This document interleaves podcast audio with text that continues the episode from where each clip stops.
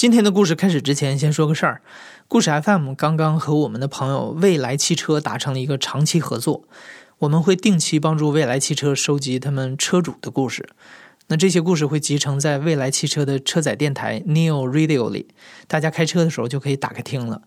那我们会在这些节目里不定期的精选一些故事 FM 的听众也会感兴趣的故事，在这里播出。今天这个故事是第一个。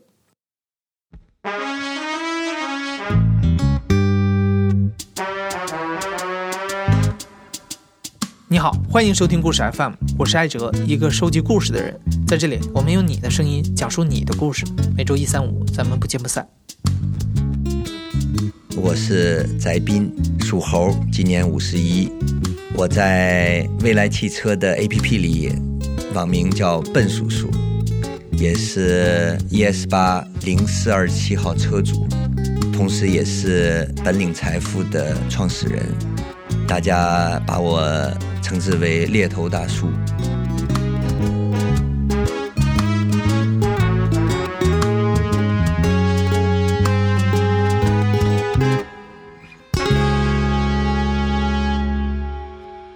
翟斌是一位猎头，从业十七年以来，他面试过超过一万人，并且他们全都是类似 CEO、CBO 这样的企业中层及以上的管理人才。如果说猎头是职场中的人精，那翟斌就是人精中的人精了。不过，在资深的猎头翟斌的故事开始之前，我们先把时间调回到二十四年前，来讲讲成为人精之前，翟斌初入澳洲职场的故事。一九九五年是翟斌春风得意的一年。二十七岁的他，作为九十年代的澳洲新移民，刚从学校毕业，就在一家世界级的咨询公司谋得了一份不错的工作。这一年，他的年薪是四万澳币，相比周围的人，他是绝对的佼佼者。在悉尼的市中心有一座地标建筑，叫做飞利浦总督塔。翟斌的办公室在四十四层，站在上面，整个悉尼港，包括悉尼歌剧院、海港大桥，还有皇家植物园，都尽收眼底。和大多数刚刚进入职场的中国年轻人一样，翟斌工作很勤奋，勤奋到所有任务都来者不拒，不分白天黑夜，也不分工作日和周末。你可以可以想象，我作为一个职场的菜鸟，一个新移民，我进入了一个世界级的咨询公司，我就会觉得哇，我有多么幸运，我能加入一个这样的公司。那我的想法呢，就是说我要尽我最大的努力。没有这个功劳，我要有苦劳，所以我每天能做的就是从早到晚，每一个周末，就是辛辛苦苦的去工作。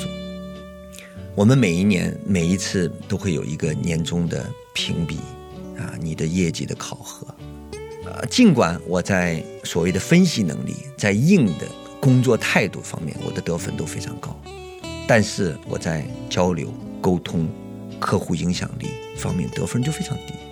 虽然我的职称是副理，但是实际上评比下来打勾的部分呢，大部分是在分析员的这个级别，就是比我实际的要低了一级。这个时候呢，哎，就有第一次的警告。然后第二次 warning 呢，那就是我差不多已经满了两年，马上就要提升，就是第三年呢就要考虑提升，就是往上一个叫 manager，就是经理级别。那我连 associate 副理的级别我都没有达到呢。这时候，要提升经理基本上是不可能的。基本上所有的咨询公司里头有一条规则叫 up or out，或者上去或者滚蛋。那基本上我在第二年的时候呢，我的评估呢就是说这个人没有潜力成为经理。所以当时呢就给了我一个比较正式的一个谈话，就是说 Ben，给你六个月的时间。你现在要需要开始找工作了，这个应该说那个时候我得到这些消息的时候，实际上是很痛苦的。我突然又意识到我自己的思维方式是完全错误的。我是用一个中国人的职场思维，在一个美国的公司想证明自己，而且这时候呢，别的老板们基本上都知道了，Ben 可能要在六个月之后就见不着他了。所以这时候呢，也不太愿意把我放在任何这个重要的项目里，都是给我一些鸡毛蒜皮的一些小东西，那基本上我就等死了。这是翟斌在职场上遭受的第一次重大打击。他意识到自己光勤奋在澳洲的职场上也许是行不通的，但如果不是因为勤奋，他一开始可能就不会有机会坐在飞利浦总督塔的办公室里。这让他想起了自己刚来澳洲时的奋斗历程。这一切要从一九九三年算起。这次新闻联播节目之后是电视系列节目《神州风采》，然后是世界各地省部级大会进修班学员考总决定正式申请加入联合国，需要一个长期的过程，不能操之过急。没出国之前，翟斌本来在一个国营企业里已经干到了正科级，但每个月只有九十块钱的工资。后来翟斌短暂的创过业，收入翻了好几番儿，但也不过是一个月五百块钱。一九九四年，翟斌才二十六岁，这时候。他想去国外看一看了。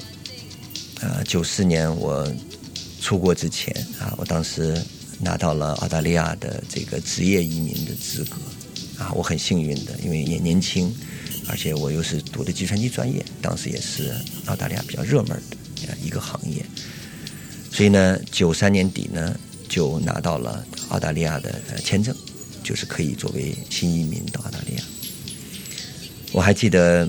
呃，去澳大利亚之前，当时身上揣了一百块钱，这一笔巨款啊，觉得要到了国外嘛，要要穿的漂亮点然后我就特别记得，我去了一个小店里，看了几件牛仔服啊，就觉得那时候是最酷、最能，就是我们脑子里能够想象到到的国外最酷的衣服，牛仔衣、牛仔服，还有牛仔裤什么之类的。我当时记得，我把在试衣间里把我的衣服脱下来，然后穿上了衣服，然后等我去交钱的时候，突然发现我的钱包被偷了，所以呢，唯有的一百块钱也被偷掉了。然后最后我去澳大利亚之前呢，实际上身上揣了四百澳币，都是从朋友和家人那儿借过来。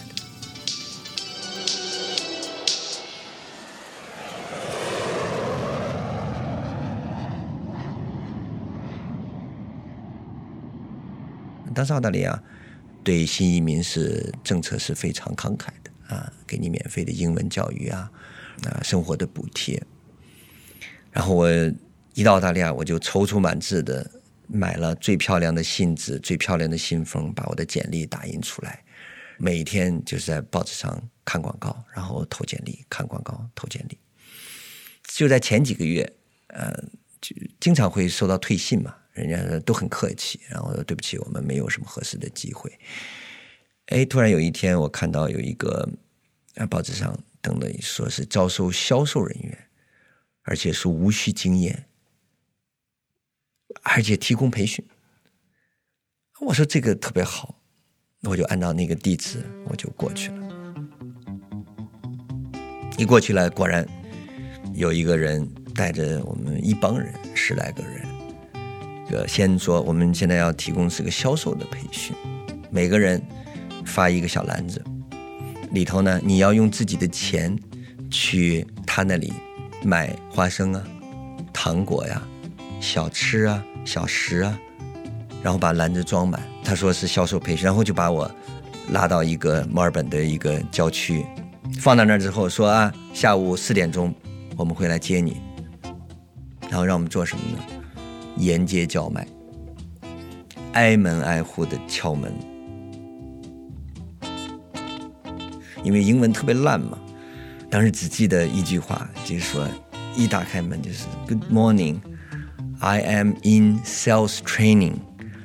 Do you want to buy some peanuts? 第一天，我也不知道是我他把我放的那个区比较好，还是说我遇到的人比较善良。下午四点钟把我们接到了这个出发地之后，每个人举起来说：“我今天买了多少钱？我今天买了多少钱？”我记得我那一天卖了二十多块钱，但是我是我们所有里头卖的最多的。然后所有人都来鼓掌，然后每个人都来给我拥抱，然后就说：“Ben is the champion of the day。”然后我就觉得特别，哎呀，觉得哇，我还能这个做培训第一天，我就能成为一个冠军了，很期待第二天以后的这个培训，我看还有什么培训。结果后来发现，每天培训都是一样的，我先用钱从他手里头买到了花生糖果，然后拿到街上去卖，等于他首先从我身上赚一笔。如果卖多了，那我能赚几块钱；卖不够，我就完全赔进去。然后我又意识到，原来跟我一起出去的大部分是新移民，英文比我还烂。后来我就意识到，实际上这是一个骗局，实际上就是个骗局。但是我觉得特别好啊！我觉得这些经历呢，就让我觉得没有什么东西是我嗯不能做的。不管你是原来的科长也好，你是副总经理也好啊，或者你有什么学位，我觉得在人的生存这个过程当中，是个特别好的一个历练。然后这个时候呢，我们在澳大利亚当时政府提供的这个英语培训班上，我记得一个同学，哎，突然有一天告诉我，他说：“哎，贝，你知道吗？啊，澳大利亚国立大学刚刚开办了一个 MBA 的课程，而且这个 MBA 课程的。”题目呢叫 Managing Business in Asia，就是亚太企业管理的工商管理硕士。哎呀，我当时一听就特别激动，因为我那个时候很早就知道 MBA 这个学位。嗯，当时 MBA 这个词汇传入中国呢，是差不多在一九八七年、一九八八年的时候，当时咱们国家派了一批。国营企业的还有政府机关的人去美国二十所名校去读 MBA，结果发现读完了之后回国就是没有任何的用武之地。中国青年报当时就发了一篇长篇的报道，就是说我们送去了这些人，结果这么好的学位，结果来这儿就回到他们本职工作，没有发挥任何作用。我就对那 MBA 的这个学位，我就在我脑子里就是一个特别神圣的学位，我就特别想去读。我一申请。哎，人家说马上就要开学了。他说：“你这个，因为你学计算机专业的，托福也不错。但是如果你愿意来，你马上就要下星期就要过来。”哎呀，但这个时候呢，因为学费，我记得一个整个学费是两万五千澳币，我就不知道怎么办。当时后来我从我姐姐那边借到的钱嘛，付了我第一期学费的一部分，但是还差个就差几千块钱。然后我再从国内的好朋友。和家人那儿又借的钱，然后总算把第一个学期的学费给交上，所以又免除了这个退学的呃危险。但是开始上学之后，啊，因为学业非常繁重，但是又要打工。我每天晚上，每礼拜一到礼拜六啊，每天晚上从晚上六点钟到凌晨两点，就叫堪培拉工人俱乐部。啊，一个大餐馆但每天呢，我做的还不是这个端盘子的，我做的叫 kitchen hand。kitchen hand 呢，实际上就是厨房里的杂工，就是在后厨里的一个杂工嘛，洗碗、洗锅、洗地，客人走完之后，把桌子、地上全部要清理干净。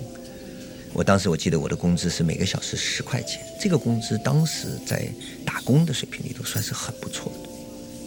基本上我就把我们这学费、生活费就刚刚好够。我当时记得我们的这个后厨里有四五个中国人，有外交部派过去的访问学者，有在那边交换的教授，我是 MBA 学生，还有博士生。我们当时就在一起开玩笑，就说我们哪一天啊，真正应该成立一个中国 Kitchen Hand 的这个联合会，因为当时那一代的留学生基本上都做过这个。但是我就觉得这是个特别宝贵的一个经历，特别宝贵。我就很可惜，现在这一代留学生可能就失去了这个体验的这种机会。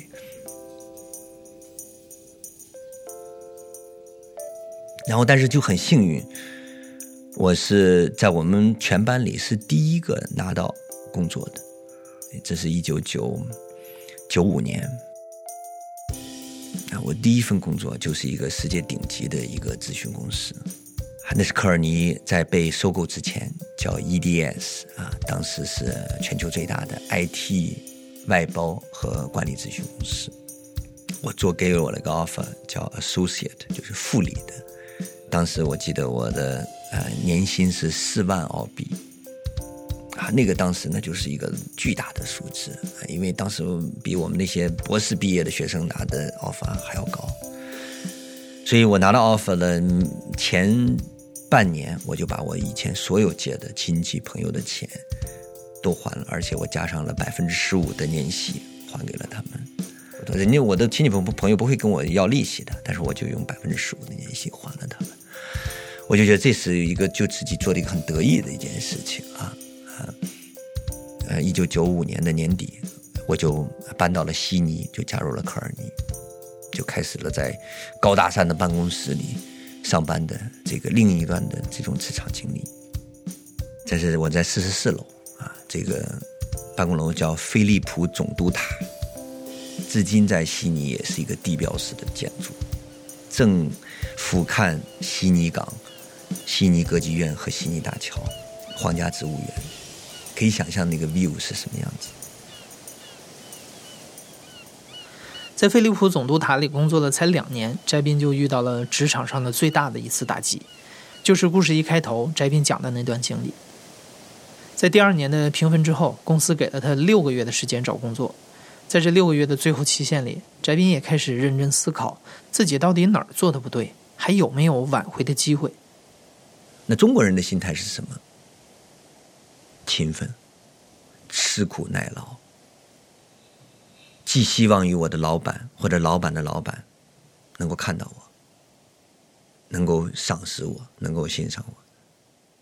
西方就是个更直接的，你表现出来的行为就是你，你没有表现出来的行为，那就说明你没有没有这方面的潜力。后来我就总结为什么呢？我确实语言沟通能力有问题。啊，当时我的英文，你可以想象，从国内的这种应试教育出来的这种英文，口语非常差。我的词汇量很好，我的语法很好，我讲的别人听不懂。而且你讲了之后，别人说 “excuse me, pardon”，这 “pardon” 两下，你的信心更受打击。久而久之，没有人愿意跟你说话，你也不太敢跟别人说话。然后别人就觉得你，你这个人这么内向，这么害羞，你就是一个小小的一个杂役而已，啊！尽管你工作非常努力，但是我们不需要努力工作的人，我们需要优秀的管理者，我们需要优秀的领导者。这是应该是我在我职场当中意识到的一个最大的一个醒悟。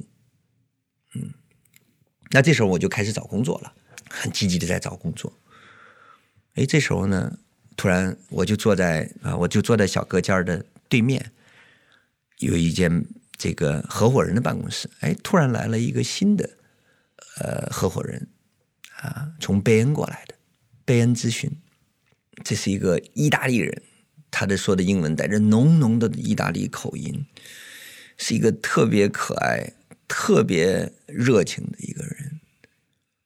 他因为刚来嘛，他也不太知道。是谁是谁？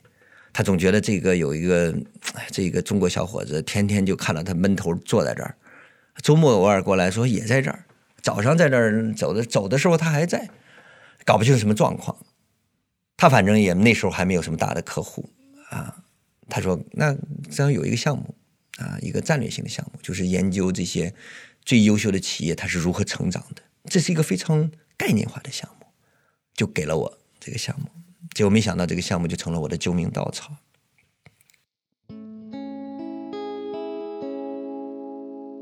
然后这个项目上，我就起早贪黑的做项目，而且我就查阅了很多资料，做了很多的研究。然后不光是我给他了一个非常好的一个研究成果，更重要的，在这个项目当中，我建立了一套模型，找出来公司成长的几大方向和几种方式。然后这个项目不光是成为一个在当时在澳大利亚公司成为一个明星项目，而且又把这个项目又推广到了全世界，啊，我还就此得到了全世界的这个智力资产的 IP 的全球的金奖。我还记得当时给了我一支 Mountain Blanc 的一支笔，到现在我还留着。这是一个转折点。我这个合伙人叫 Joseph Capaldi，他看到了我的优点。他也知道了我的缺点，因为从那个项目当中，他就会发现，他说：“Ben，你的英文不差的，你的英文就是发音有问题，讲的有问题。”他说：“这样，你去找一个广告，看看什么人能够纠正你的发音，他说你去找一个 elocution course，elocution 呢就是雄辩口才学。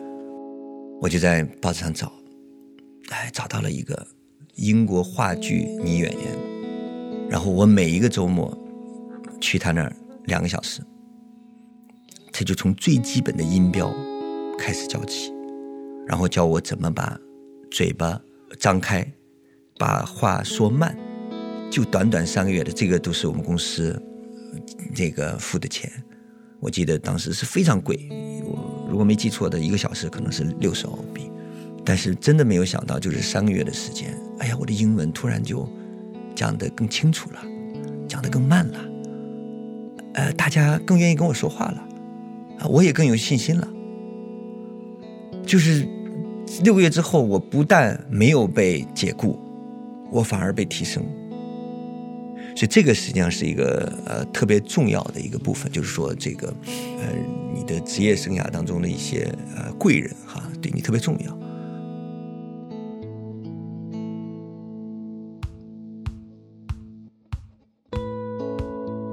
翟斌在澳洲的职场中终于站稳了脚跟儿，这时候忽然出现了一机会，让翟斌转向了猎头行业。那具体是什么样的机会？变成猎头之后，翟斌的工作方式、想法又有什么样的变化？我们会在下一集里继续播出翟斌的故事。你现在正在收听的是亲历者自述的声音节目《故事 FM》，我是主播艾哲。本期节目由故事 FM 和未来汽车联合制作，声音设计彭涵。